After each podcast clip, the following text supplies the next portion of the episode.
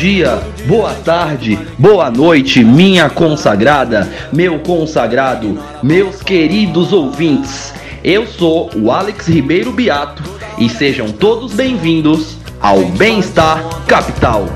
Mas chega um ponto que ninguém mais quer saber. Vocês acharam que a gente não ia falar sobre política hoje? Esse é o podcast dos liberais antilibertários. E editor, já que tu é liberal, libera o play aí pra mim por favor kkkkkk. Tem muita gente se queimando na fogueira e muito pouca gente se dando muito bem. Isso me sugere. Fala galera, sejam todos bem-vindos a mais um episódio do Bem-Estar Capital. Eu sou o Júlio Altoé e hoje eu vou apresentar essa bagaça no lugar do Alex Ribeiro que não pôde estar presente conosco. Junto comigo hoje a gente tem o Dizinho, fala um oi aí pra galera de Elson Oi, galera. e o nosso querido Felipe de Soy, nosso internacionalista que de vez em quando participa aqui, que a gente já tá explorando ele. E aí, rapaziada, beleza? É nóis. Tamo junto. Galera, no último episódio do Bem-Estar Capital, a gente falou sobre guerra cultural e democratização das plata de plataformas. Ficou um episódio bem legal. Confiram lá, vale a pena dar uma escutada, já tá na nossa plataforma. Nesse episódio, a gente vai falar sobre alguns temas, né? A gente tá tendo, não tá tendo tanto acontecimento aí na nossa política nacional. Desde que o Carluxo desligou o Twitter, a gente tá tendo um problema de formar pauta aqui nesse Bem-Estar Capital. Tá difícil, não tá não, Gelson? O, Carlu, o Twitter do Carluxo era o principal incendiador desse país. É, todavia, a gente vai conversar um pouquinho sobre uma questão, questões dos cassinos aqui no país, que a gente está querendo uma fala aí do nosso ministro do turismo, a gente vai devagar sobre. Vamos falar um pouquinho sobre o AI-5, que foi um tema muito comentado essa semana, e alguns outros assuntos mais que vão desenrolando à medida que a gente vai conversando. Vamos começar?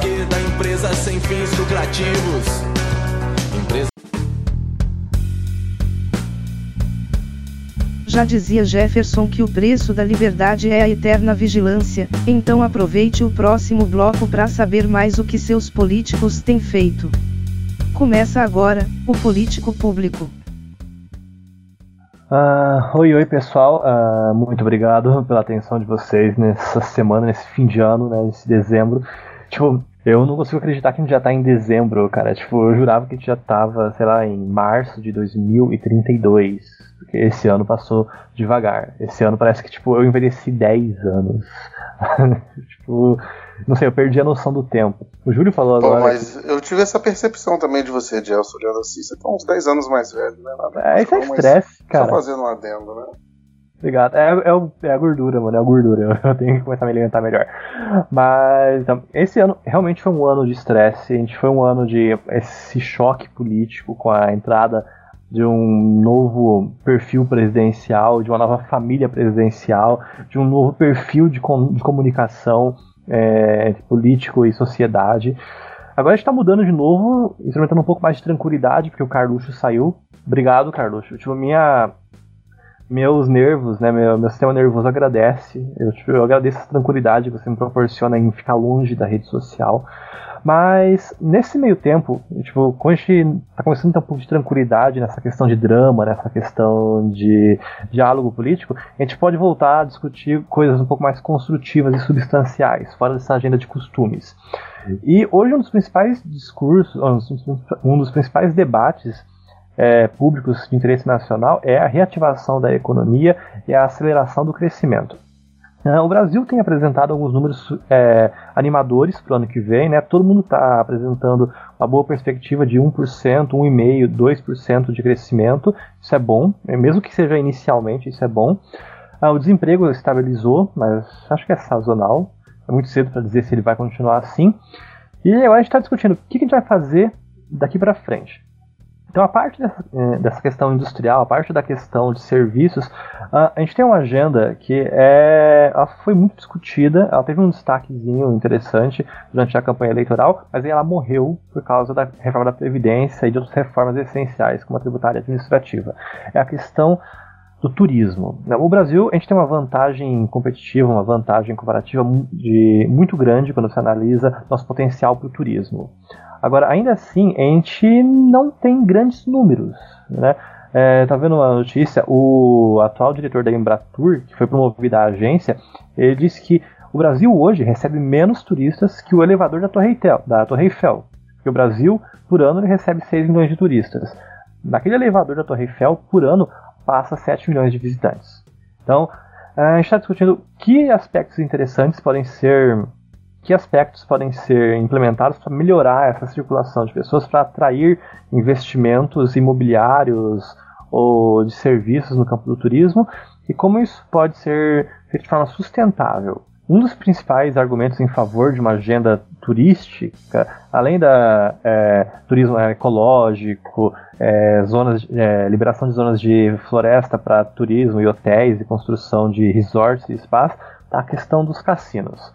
Uh, cassino é um ambiente turístico, é um ambiente que proporciona é, turismo e circulação de capital no mundo inteiro. Las Vegas é um exemplo disso, Atlantic City nos Estados Unidos é um exemplo disso, Macau na Ásia é um exemplo disso. Então, cassino é, é um grande, é um fator determinante para uma boa circulação de pessoas e uma boa circulação de capitais em, no campo do lazer, né, no campo da atividade turística. No Brasil, a gente não tem é, a gente já teve cassinos e bingos é, autorizados no, no, território nacional, porém isso foi sendo alterado é, recentemente até. Bingos, acho que 2010, antes de 2010 já foi, é, foi é, interrompido. Cassinos, acho que desde a redemocratização. De todo jeito, esse, essa nova iniciativa ela retornou ao debate. A expectativa é, com a chegada dos cassinos, com a implementação de ambiente de jogos no Brasil, é que ele traga junto todo um ambiente hoteleiro, todo um ambiente de infraestrutura. E a princípio, a princípio, uh, grupos americanos já disseram que o Brasil, se o Brasil liberar os cassinos, terão mais de 15 bilhões de reais uh, de expectativa de investimentos, de foreign direct investments. Isso é só no campo imobiliário. Isso é só no campo imobiliário. Agora, é, questão financeira, questão de jogos, circulação é, de quantias para apostas, uh, isso ainda pode ser aumentado. Agora, em questão imobiliária, se o Brasil liberar cassino, é 15 bilhões em investimento imobiliário.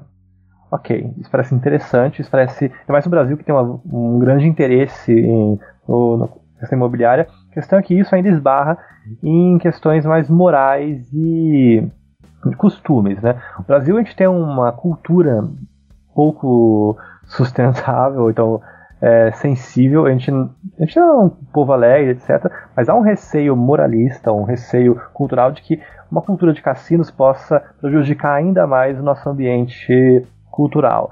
Entre aspas, favorecer a prostituição infantil, favorecer é, a deteriorização moral das relações, da família, etc. Essa é uma das principais pautas anti-cassino no Brasil. Também tem a questão da lavagem de dinheiro e é, fomenta modelos de financiamento de crime organizado. A questão é que isso é superável. Isso é superável. É, tem uma política de gestão de compliance que pode lidar com isso. Agora, um dos pontos que mais me em, causa estranheza é o realce da pauta moral nessa, nesse bloqueio de cassino. Eu queria conversar com vocês a respeito disso. Tipo, o que vocês acham que. quais os impactos de uma agenda de jogos no Brasil? Bem, se não se importar, eu vou começar.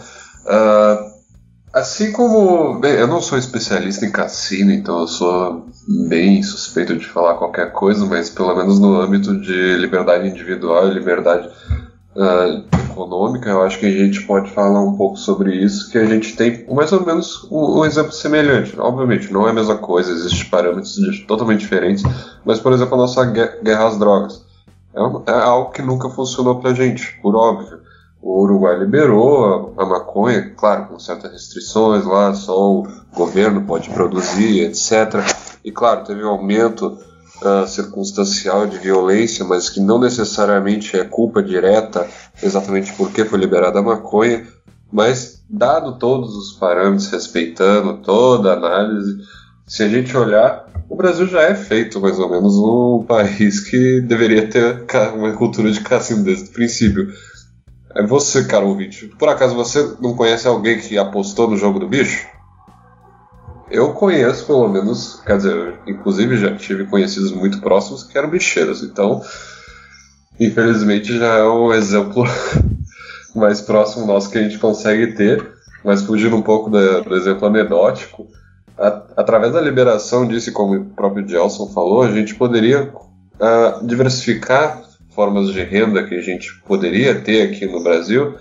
E, claro, nenhum do, dos jogos vai sair simplesmente sem pagar nada. Obviamente, eles vão ter que pagar imposto, já é algo que entra nos cofres públicos. Como se faz isso? Aí tem que ter uma conversa mais séria com alguém mais especializado, obviamente. Mas, enfim.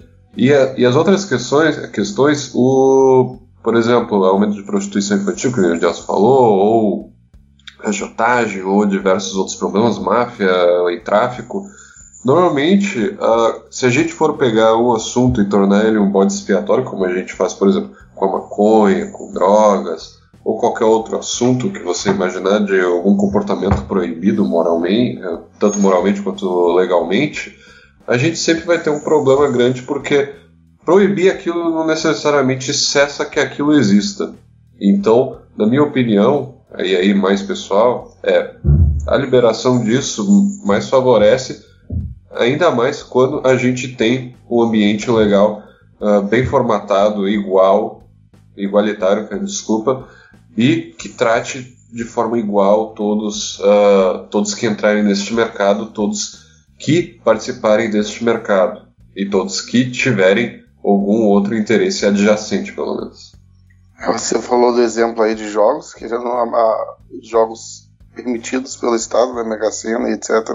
E todas as cenas da vida hum, são jogos de azar também, da mesma forma, e a galera joga pra caramba.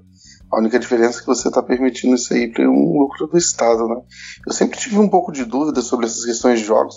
Como você ganha permissão para você lançar um jogo? Porque alguns estados possuem alguns jogos de azar, algumas instituições também, eu já vi que têm nesse estilo igual o Silvio Santos, né? É, aquela cena lá do Silvio Santos, que ele você vai pagando um carnezinho, né? O carnê do milhão.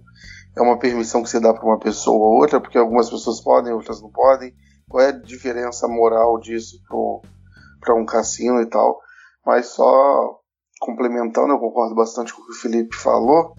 E eu acho que isso pode ajudar um pouquinho assim, turismo, principalmente se você tentar focalizar isso em regiões as quais a gente já tem é, a vinda de turista, digamos assim, sei lá, talvez umas praias do Nordeste, onde o acesso já é mais para turista mesmo, o pessoal vem para vir para cá para gastar dinheiro, porque é, deixa o pessoal gastar, né? Às vezes eu fico olhando, tem um pessoal rico que gasta dinheiro com tanta besteira, eu vou ficar reclamando o cara tá gastando com, com jogo para deixar dinheiro aqui no Brasil? De forma nenhuma. Eu, eu não acho que a gente tem que ficar sendo também o, o fiscal e trabalhando como pai e mãe de, de indivíduo adulto que tá cheio de grana e querendo gastar, não. Não. Mas um ponto interessante sobre essa questão é o que o Júlio disse. Que, tipo, essa, essa conduta, essa cultura de jogos, essa atividade de jogos, ela já existe no Brasil em determinadas escalas. Tem as loterias, tem é, a Time Mania, que foi uma forma de renegociação das dívidas dos times, uh, que foi criada essa loteria eles, com marcas licenciadas. E também tem outras. Que não deu certo, de... aliás. Não deu. Saber, não... Tem umas coisas aqui no Brasil que não funcionam. O time Mania foi um que não funcionou. Mesmo assim, os times de futebol eles se gerem muito mal. Isso é uma verdade. Agora, mas é, tem outras, é, é, outras atividades, promoções e é, loterias feitas assim em pequena escala, ou então online, que elas também precisam de autorização da Caixa Econômica Federal ou de, da Receita Federal ou de um órgão regulador para ser exercido. Mas assim, hoje a gente tem instituições que exercem atividades de jogos ou atividades de sorteio. A questão é que nada em uma escala tão grande quanto um complexo hoteleiro que também é um cassino. Então, é, isso é um salto muito alto mas nada tipo, que não existisse, nada de novo sob o sol do Brasil. Eu queria levantar um debate, que foi uma coisa que você comentou, Gelson, que eu curti bastante, mas é mais a respeito do turismo, que a gente teve a fala ali, né, do uh, é algum diretor de alguma coisa dentro da pasta do turismo, ah, da Embratur. poderia triplicar e tal, que são quais os pontos que a gente poderia melhorar para aumentar o turismo. É, se fala muito sobre segurança, né, e eu acho que nos últimos anos o Brasil teve, digamos, um filme queimado fora do país a respeito desse tema, porque teve uma propaganda muito negativa a respeito de segurança no país nos últimos anos. Eu acho que até mudar esse, esse, essa fama leva um tempo e a gente realmente precisa, mas tem uma parte de infraestrutura também que eu acho fundamental. É, eu particularmente é só eu pelo que eu já frequentei, que eu já conheci, são só os pontos principais do país, os pontos turísticos principais, que fornecem alguma infraestrutura mínima para você receber um turista. Por exemplo, Rio de Janeiro, São Paulo, talvez algumas praias mais turísticas. Você tem é, pessoas, por exemplo, que falam inglês. É uma coisa básica, né? A gente acha que não, que não funciona muito, que não adianta, mas é, ter alguém ali que fala inglês para você facilitar a comunicação é uma parada fundamental e eu só vejo isso mais em grandes centros em alguns locais turísticos bem visados. Não é uma coisa que você consegue para o interior do Brasil e tem muito lugar aqui no interior do Brasil. Eu já conversei isso às vezes com, com uns parentes meus que tem um lugar aqui perto do aqui perto da minha cidade mesmo. Eu fico, eu fico olhando, eu fico olhando para o lado da, da, da minha cidade, perto de onde eu fico, para ver é, como isso poderia ser aproveitado economicamente. Aí, tipo, tem um, tem um lugar aqui perto da, da, da, minha, da minha casa, é exatamente 15 minutos da minha casa. É, é, um lugar muito bonito, você não gosta de ir pra lá porque você tem uma cachoeira, aí você sobe, aí você passa por debaixo de uma gruta. É, parece aquela coisa meio de filmezinho assim, né? Que você atravessa uma gruta e você sai, tem várias quedas d'água. E é um lugar, Gelson, totalmente sem estrutura, sem estrutura nenhuma, nenhuma, nenhuma. Sem, não é só estrutura no local. Você não tem placa, você não tem informação, você não tem informação na internet, você não tem nada. É um lugar que é o, o próprio pessoal do estado, você poderia tentar ver quem faz esse turismo de interior fora do Brasil, que poderiam ter acesso a esse lugar, mas não tem estrutura nem a parte de você se localizar, tanto informação, quanto lá, sem dúvida nenhuma, não vai ter ninguém lá que consiga conversar com os caras pra, porque ninguém fala inglês aqui nesse país, com raras exceções. E, então, acho que são dois pontos importantes que eu queria que vocês comentassem: infraestrutura e segurança. Cara, acho que segurança é uma consequência direta de infraestrutura e boa, bom regime fiscal. Tipo, o Rio de Janeiro hoje em dia, é, o colapso de segurança pública deles é uma consequência clara do, da falta de regime fiscal sustentável. E, e isso afeta por consequência, né, a política de turismo deles, a, a capacidade de atrair é, turistas. Que hoje em dia, a primeira coisa que um turista ouve quando ele vai para o Rio de Janeiro é não anda com um celular no, é, à mostra, não anda com joia. Porque simplesmente não há mais condição de garantir a segurança de um turista no Rio de Janeiro. Uh, também tem a questão da divisa, né, que o Rio de Janeiro também não consegue, não tem mais uma produção é, uma capacidade de gerar PIB e renda adequada, tipo, de royalties de petróleo e indústria cultural. E, bom, a indústria de cassinos apresentaria uma, um divisor de águas né, para atividades de serviços locais. Porém, ainda assim, como o Júlio disse, um dos principais, é, principais é, polos geográficos que tem capacidade competitiva para construir cassino e ser interessante seria a área litorânea e eu diria mais litoral sul. Tipo, é, Rio, Espírito Santo para baixo.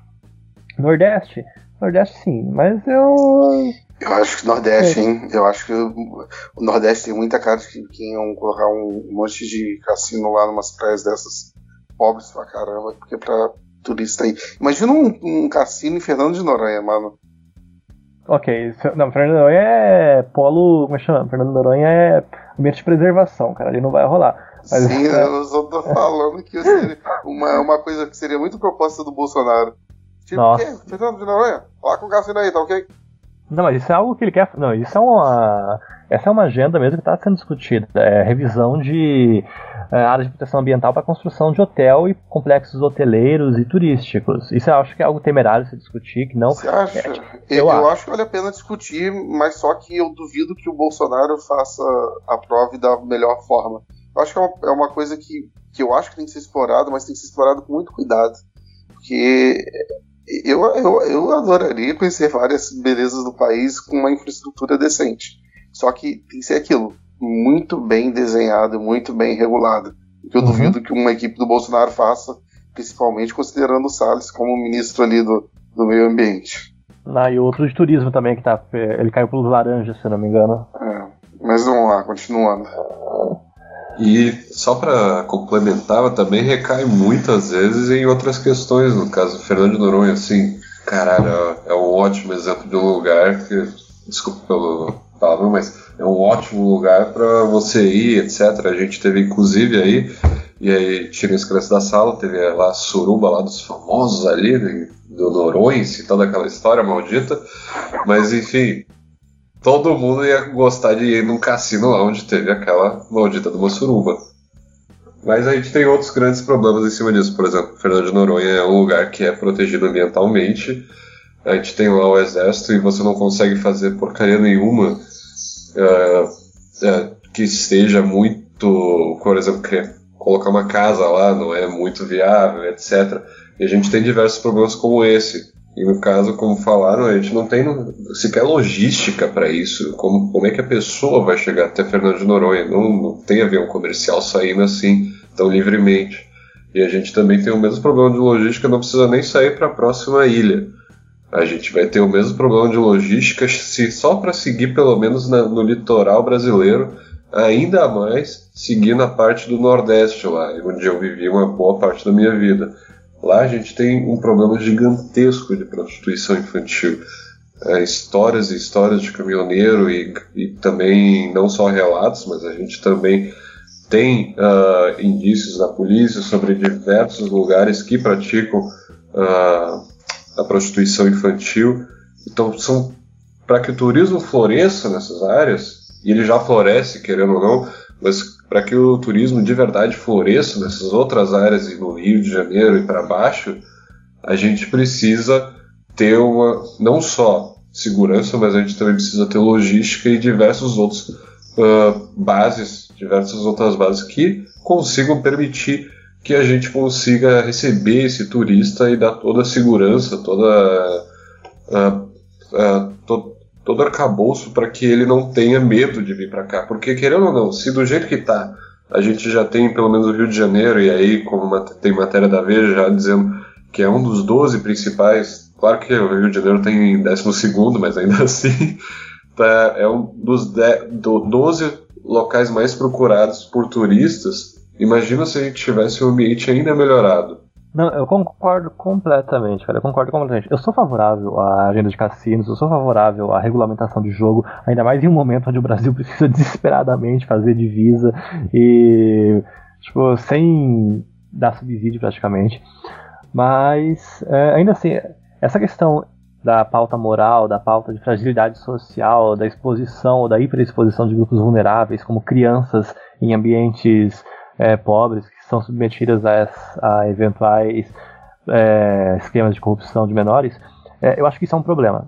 Eu acho que eu vejo uma certa legitimidade, eu vejo uma certa é, substância. Não essa questão de corromper pai de família, não essa questão de pauta moral em si, mas esse tipo de infraestrutura, esse complexo hoteleiro, complexo de jogos, a alta exposição a riscos, ela pode colocar grupos vulneráveis em uma situação de é, risco e periculosidade.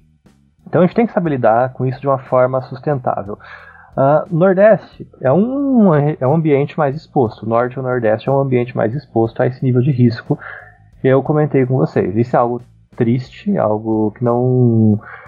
Uh, é algo que, infelizmente, a gente tem que lidar de uma forma sóbria, a gente tem que lidar com essa à disposição. A gente não pode negar que ele não existe, isso a gente pode, não pode negar que ele existe, né? Isso é algo é o mínimo que a gente pode fazer. Mas ainda assim, a gente não deveria ter como agenda prioritária tipo, fomentar ou então hiperexpor. A gente tem que lidar de forma sustentável. Agora, mano, eu realmente não sei como é que a gente pode trabalhar esse tipo de exposição de risco, esse tipo de exposição de grupos de uma forma sustentável. Eu, eu acho que essa agenda de jogos, agenda de turismo, é uma agenda viável, é uma agenda necessária, ela pode ajudar a, fomentar, ajudar a reaquecer a economia, ainda mais é, em microescala, em escala urbana, determinados polos. Ela pode permitir um adensamento populacional, onde as pessoas vão sair de cidades é, tipo 2 mil, 3 mil habitantes para ir para trabalhar na capital. Isso pode ser, pode tipo, resultar em um bônus migratório orgânico, algo que não aconteceu no Brasil há muito tempo. Mas, ainda assim, dependendo da forma como for implementado, pode dar errado. Pode dar muito errado, cara. Nossa. Sim, a gente inclusive já tem um grande problema só da nossa imagem. A gente já é queimado com o exterior há muito tempo. Mas não sei se alguns lembram, mas a gente já teve diversos filmes queimando nossa imagem. Teve, teve um antigo, eu não vou lembrar o nome dele agora. Se eu lembrar, eu deixo ali, quem sabe a gente indica. Eu prefiro que não, né? Pra não propagar Turista, ainda é o, mais. É o Turistas?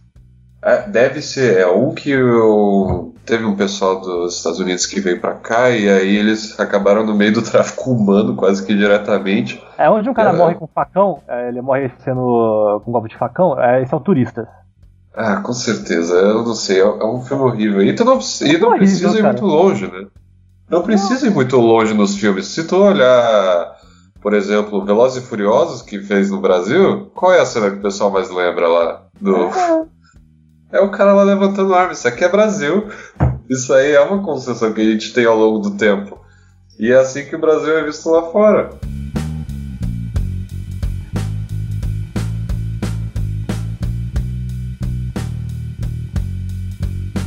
Bom, ah, nessa segunda parte eu queria trazer um tema um pouco menos polêmico, mas ainda assim polêmico, é, que seria a, essa fala do é, Guedes sobre o AI-5. Okay, a gente está em um cenário um pouco, mais, é, um pouco menos efusivo, a gente está aprendendo a conversar, a gente está tendo esse movimento para o centro, mas ainda assim, é, qualquer comentário no sentido da ditadura, ele tem o potencial para acender o fogo no olho das pessoas. Isso é algo que eu acho é, lamentável.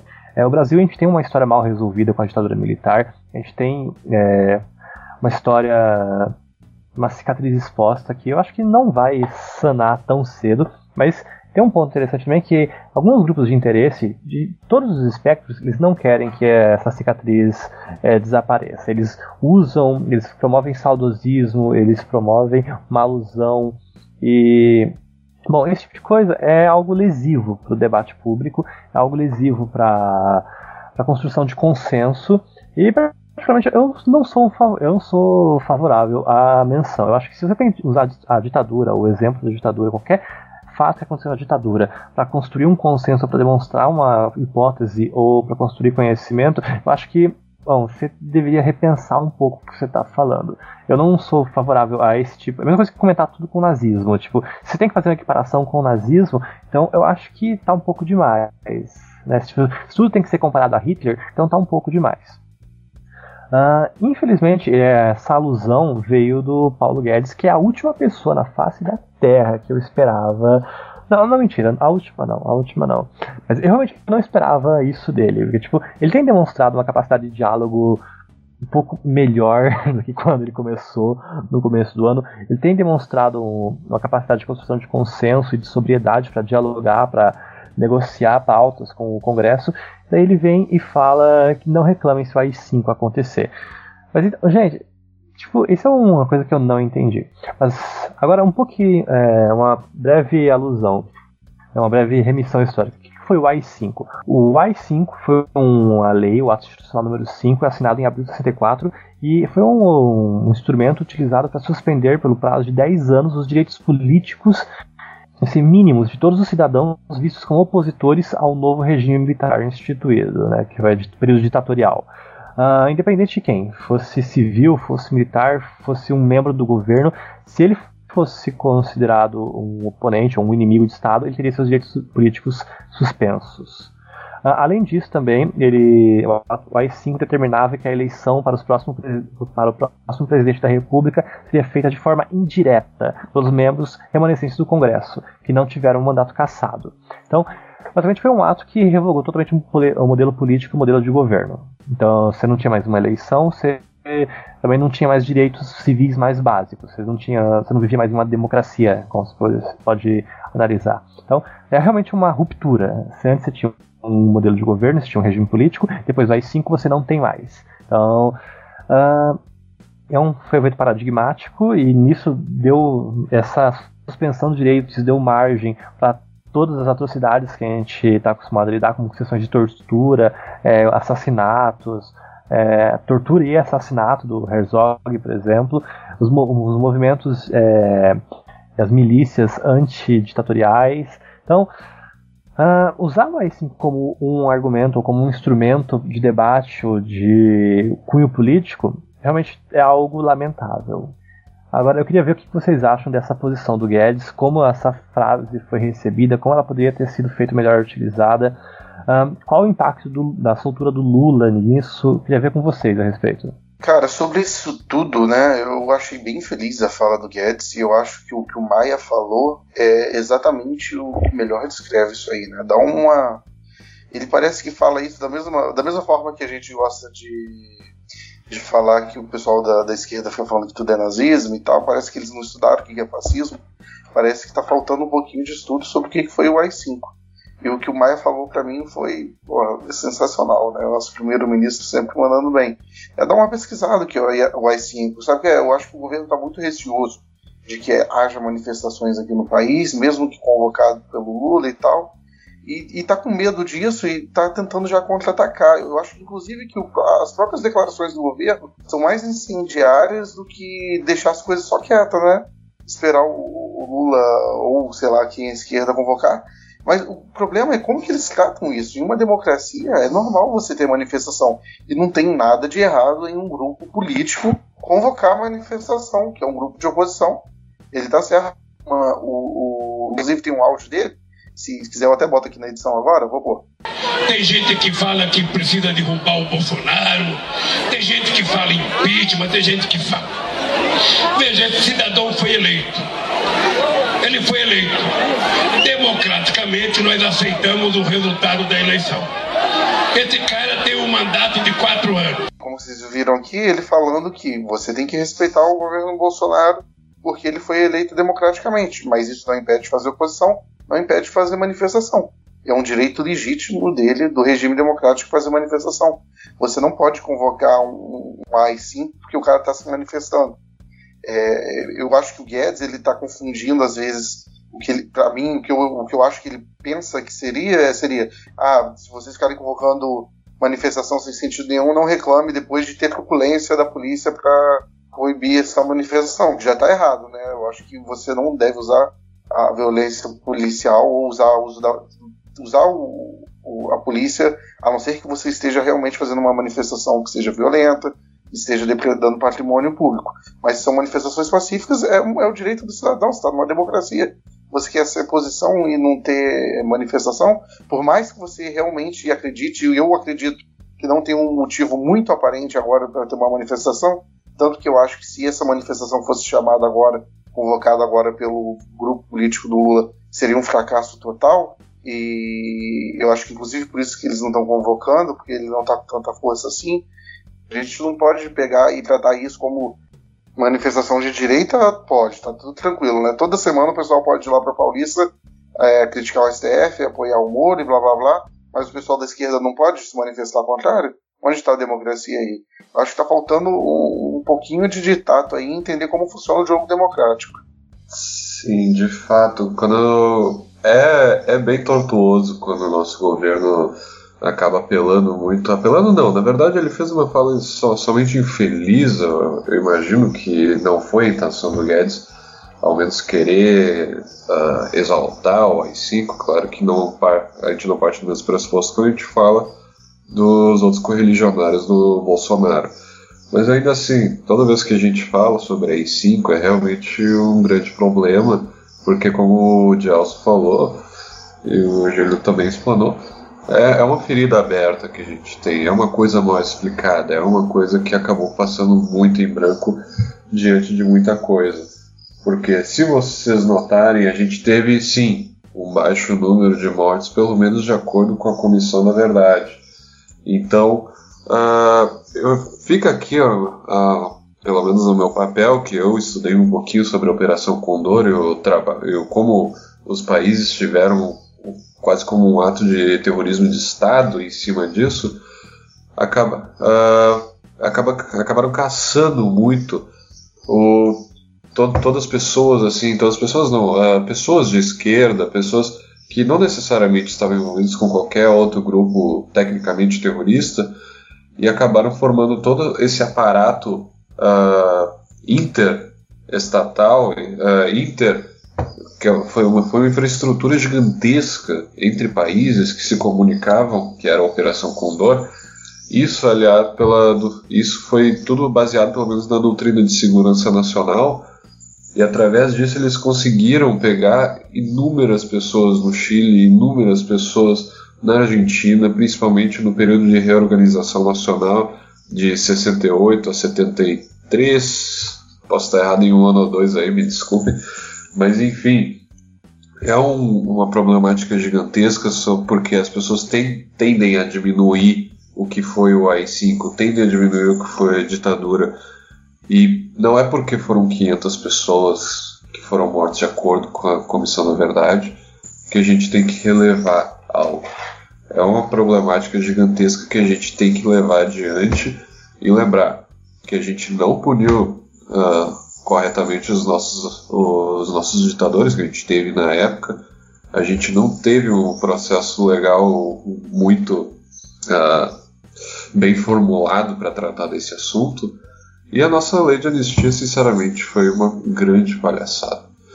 E terminando de falar sobre a parte da ditadura, que não tinha muito a ver com a parte do Guedes, o problema, quando ele fala disso tudo, e aí já com isso tudo que eu tinha falado, quando ele fala sobre essas coisas, ele não tem aquele toque, aquela ternurazinha de falar sobre isso, porque a gente teve vítimas da ditadura, a gente, te, a gente já tem um ambiente institucional abalado, e diante de tudo isso, a gente ainda espera que as pessoas fiquem confortáveis quando a gente ouve um negócio desse, ainda mais quando se dá, se dá a abertura ambígua que o Guedes deu.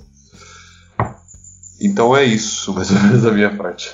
Ah, eu acho, inclusive, que essa parte da ferida aí que você falou é muito importante, porque exatamente eu acho esse é o nosso maior problema da ditadura. A gente nunca cicatrizou isso completamente, a gente nunca tomou como posição, como aconteceu no Chile, que a todo momento rechaçam, inclusive governos de direita, essa questão da ditadura ter sido um problema traumático para muita gente e problemático aqui no país. E quando eles analisam o termo do AI-5 e remetem esse período, de uma forma, inclusive, irresponsável, você ajuda a manter essa cicatriz aberta. A cicatriz tem que fechar. A gente, inclusive, já comentou isso em outros, em outros episódios, que a gente precisa finalmente passar esse período e botar um ponto final nesse ponto, porque, inclusive, isso é explorado pela esquerda eternamente nessa questão. E só basta o governo falar qualquer alusão a essa questão da ditadura que você vai ver que vai ser explorado uma semana e vai ser associado é, à direita. Inclusive, eu estava conversando com uma amiga um tempo atrás ela é bem marxista, meio assim, né, conhecida. Bem marxista mesmo, de esquerda, né, defensora da, da, do, do, da ditadura do proletariado, que ela falou que é basicamente impossível você, segundo ela, né, eu não concordo com ela, obviamente, você ser de direita e não estar associado à ditadura no Brasil. É uma parada bem maniqueísta, né? Mas eu acho que muita gente de esquerda vê assim, se é de direita, você, ó, você tem que ser apoiador ou pelo menos é, passar pano a ditadura. Aí eu conversando com ela, falei, é, mas você pode mudar isso. Nenhum conceito ele é imutável. Você, não é porque a direita, muito tempo no Brasil, apoiou e passou plano para a ditadura, que a gente tem que eternamente ter uma direita que seja assim. Mas ela falou, não, não é possível, porque, segundo ela, a, guerra de narrativa sempre, e sempre a esquerda vai tentar jogar a direita como alguém que defendeu o autoritarismo no país e defendeu a ditadura, porque no período militar estava diretamente associado ao, segmento político de direita. E a gente, se a gente não mudar isso, vai sempre continuar sendo associado por mais liberal e por mais democrático que seja o campo da direita atualmente. Agora a gente vai começar o nosso último bloco, que são as rapidinhas. Vamos para o nosso bloco mais querido.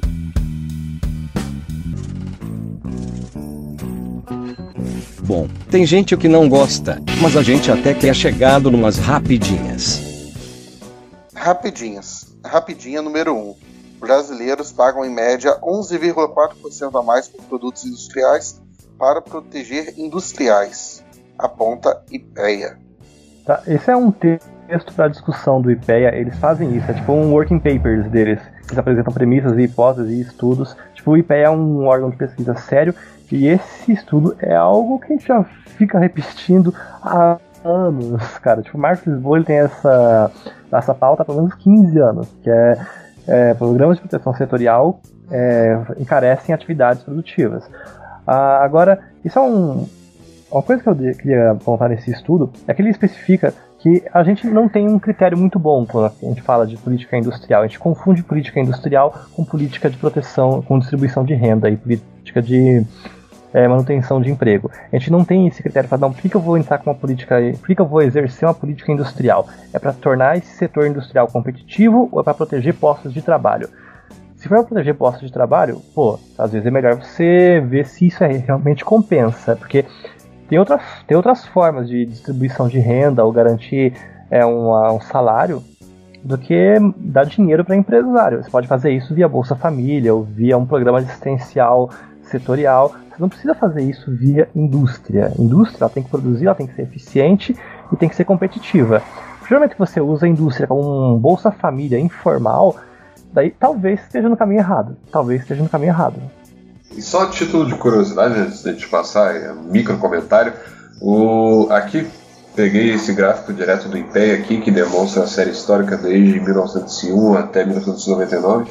Até 99, quer dizer, em 99, a segunda maior receita da União era imposto sobre produtos industrializados. Então fica aí a curiosidade.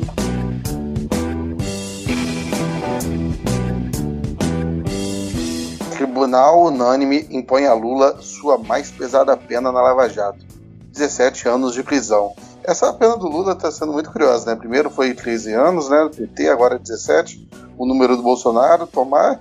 Quero só ver quando o partido do Bolsonaro for o 38 mesmo. Se seguir essa lógica, vai ser complicado para ele, hein? Cara, é. Uma coisa que eu critico nesse processo não é só o rito processual totalmente torto, mas é que tipo, é um processo fulanizado. Tipo, eu não tenho comentar sobre esse processo porque ele não é um processo em si, é um espetáculo, é um circo. Agora, o TRF, eles contrariaram a decisão do STF para dar essa condenação de 17 anos, ok, ok. Uh, isso vai ser derrubado no STF é, posteriormente, com toda certeza. A questão é, tipo, o, o, a atenção, o, a plataforma, o espetáculo que o TRF4 queria. Eles, tipo, eles queriam condenar, eles condenaram. Uh, não sei se, tem, se é fundamento ou não. Eu, particularmente, eu não acompanho muito os processos do Lula, porque eu não tô a fim de seguir novela, cara. E esses processos são uma novela, são um grande circo. Agora, mano, não sei o que dizer. Bem, pra para não alegria de muita gente, só lembrando, no Brasil a gente não pega uma pena maior do que 30 anos. Então, fica aí também outra curiosidade.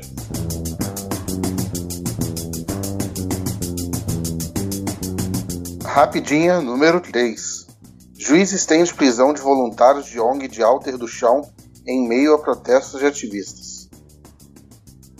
Cara, isso foi ah. interessante. Ah foi interessante. Tipo, antes eu achei que fosse fake, mas parece que tem uma substância mesmo. Parece que esse, essa organização, esse grupo, eles estavam realmente incitando e começando incêndios. Daí deu ok. Depois a gente teve o presidente acusando Leonardo DiCaprio de ser um financiador de atividade terrorista.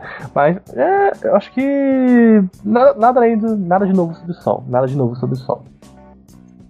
Eu posso só falar um pouquinho sobre a substância da prova que eles tinham? Sim. Pelo menos do que eu peguei ali, do que, do que eu peguei no processo, ah, o que foi mais substancial, que deu vazão para a prisão preventiva, na verdade, foi porque eles estavam investigando já algumas ONGs, de fato, e durante a investigação, que eles tinham as escutas do telefone do pessoal, eles pegaram a conversa do, do brigadista Mora Cinzeno, que estava uh, encabeçando as operações ali, operações no caso para apagar os incêndios e tal, ajudando a apagar os incêndios.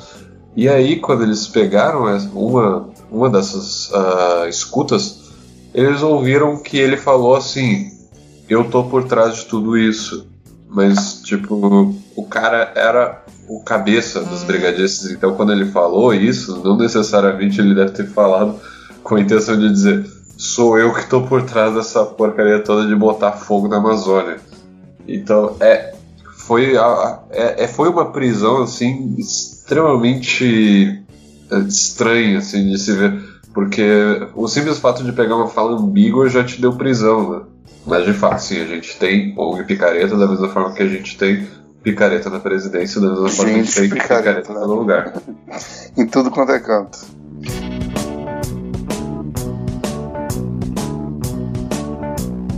Rapidinha número 4. Operação Marias prende 83 homens por violência doméstica em Minas.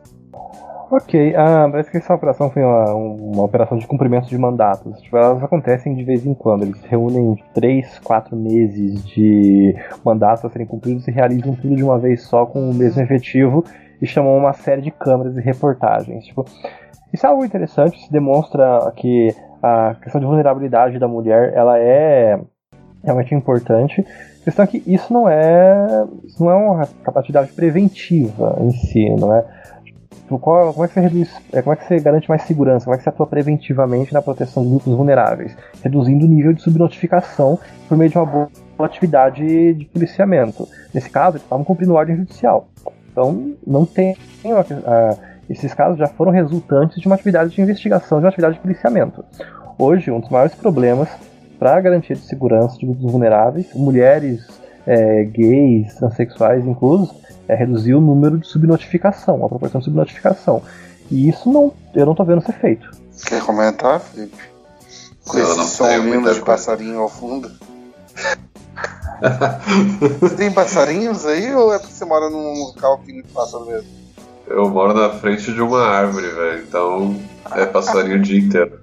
Não, é um, um, um, barulho de fundo aí agradável. Eu não tenho muito como fugir, eu já tô com a janela fechada.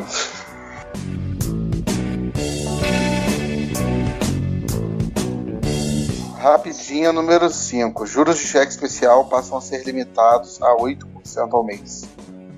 Cara, isso é uma canetada do bem ou do mal? Eu tenho minha dúvida, né? eu vi gente falando que é canetada, mas se você considerar que 8% ao mês é um valor alto para caramba, é, não está sendo algo que está distorcendo tanto assim, você está limitando a oferta de um produto, obviamente, para um segmento da sociedade que depende desse 8% por mês. Aí eu te pergunto, esse segmento que depende de, de, um, de um serviço tão abusivo, não seria melhor impedi-lo de ter? Não sei, eu estou na dúvida aqui. Cara, eu, tipo, eu... Pensando assim, que é, é, fazendo uma análise muito fonte, juro por Deus, esse cara que, tá, que, que, se submete a esse tipo de serviço, ele não faz isso de, por total falta de, desinfor, de informação financeira? Faz. Mas é que, tipo, esse é o ponto. Tipo, quem usa cheque especial hoje em dia, cara, de verdade, é só o indivíduo é, sem qualquer acesso a outras fontes de financiamento, outras fontes de crédito. Então, tipo, quem? É, indivíduos em situação de vulnerabilidade, tipo, em favela, esse povo usa cheque especial. Agora, dependendo da sua situação, tipo, um jovem universitário, ele não usa cheque especial, cara. E se usa, é em último recurso em outras questões. Tipo, eu não sei até que ponto isso é algo bom ou ruim, cara. Eu só sei que o cheque especial tá caindo em desuso. Pois é, o Bolsonaro disse que não foi canetaço, ele disse que foi decidido pela CVM. Eu não vi nada da CVM para dizer bem a verdade, mas se a CVM diz, né, mas ainda assim, Acho que baixar cheque especial, mesmo que seja meu canetaço, é bom. Por, é bom para mim, é ruim para os outros, né? Eu, quer dizer, para mim mais ou menos, né? Porque eu não uso cheque especial, mas tem gente que usa cheque especial. Meus pais usam, meus pais não são pobres, e eles usam. E, ah, falando isso, e aí mãe, aí pai, eu acho que só minha mãe usa, mas tudo bem. Mas enfim, como eu disse, Uh, não é só a gente pobre que utiliza, tem, a gente tem no Brasil uma falta de educação financeira gigantesca que as pessoas acabam utilizando muito o cheque especial. Assim, eu não tenho pelo menos os dados oficiais, mas uh, pelo menos da última vez que eu vi, as pessoas utilizam meio que sem saber que, que existe. Então, mesmo que descer esse cheque especial desça, pode acreditar que em alguma parte da cesta de produtos do banco algo vai aumentar e com o nosso spread bancário gigantesco, ou, com certeza, se, não, se isso aí não foi uma medida bem calculada, vai acabar jogando para outro lado.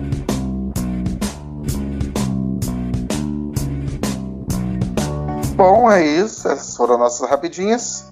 Esse foi o seu back de hoje, que você já a gente gravando aqui num domingo de manhã, um, um back bem completo para você começar seu dia, sua tarde, sua noite bem informado no nosso Bem-Estar Capital. Eu agradeço muito aqui a presença do Dielson, a presença do Felipe. Muito obrigado, gente. Um grande abraço. Tchau, tchau. Hello. Tchau, gente. Muito obrigado.